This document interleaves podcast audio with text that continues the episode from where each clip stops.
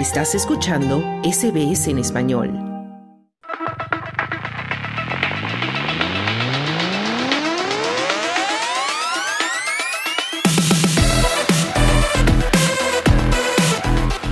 Bien, pues entramos ya de lleno con nuestra sección de deporte y lo hacemos con Juan Moya. Juan, ¿cómo estás? Que te encuentras, eh, tienes la suerte de encontrarte en Melbourne Park. ¿Cómo está el día de hoy?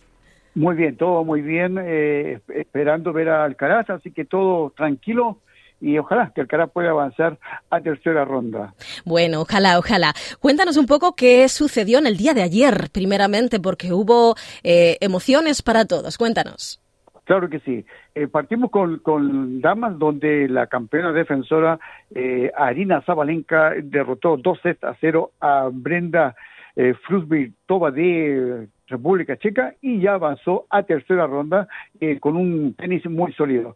Y luego, eh, lejos del rol de la arena, en el curso número 6, Paula Badosa de España se enfrentaba a Anastasia Pavlyuchenkova de Rusia, donde jugó muy bien, la derrotó por 6-2, 6-3 y también ya se instaló en tercera ronda. Y Beatriz Haddad de Brasil derrotó a Lina Konikova de Rusia y también ya está en tercera ronda. Y en varones, un, duelo de sudamericanos, eh, Sebastián eh, Báez de Argentina, 26 del mundo, derrotó a Daniel Galán de Colombia por 3 eh, sets a 1 y por primera vez se instala en, en, la tercera ronda del Abierto de Australia. Y le va a tocar durísimo, le toca con el italiano Sidner, que es el número 4 del mundo, pero hay que jugar los partidos. Y en estos momentos, Iga y Silviatet, la número 1 del mundo, está derrotando a Daniela Collins, le ganó el primer set 6 a 4, y yo creo que Silviatet ya eh, está cerca de instalarse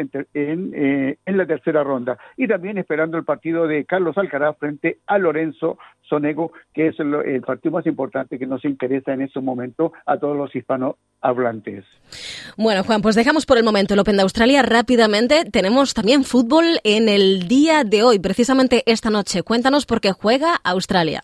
Desde Qatar. Segunda fecha, Grupo B, Australia se enfrenta a Siria, eh, eh, tratando de avanzar, de ganar el partido y poder avanzar eh, a la siguiente ronda de la Copa de Asia. Australia tuvo una muy floja presentación frente a India, ganó 2 a 0, pero ahora con Siria hay que ganar lo, como sea y así ya asegurar un cupo en, en, en, los octavos de final de la Copa de Asia.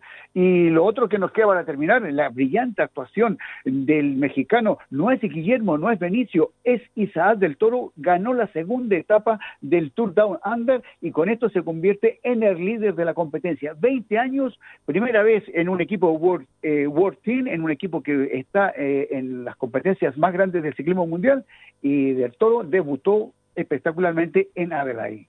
Pues como siempre, un placer, Juan. Hablaremos contigo en el día de mañana. Chao, chao. Buenas tardes, buena suerte. Dale un like, comparte, comenta. Sigue a SBS Spanish en Facebook.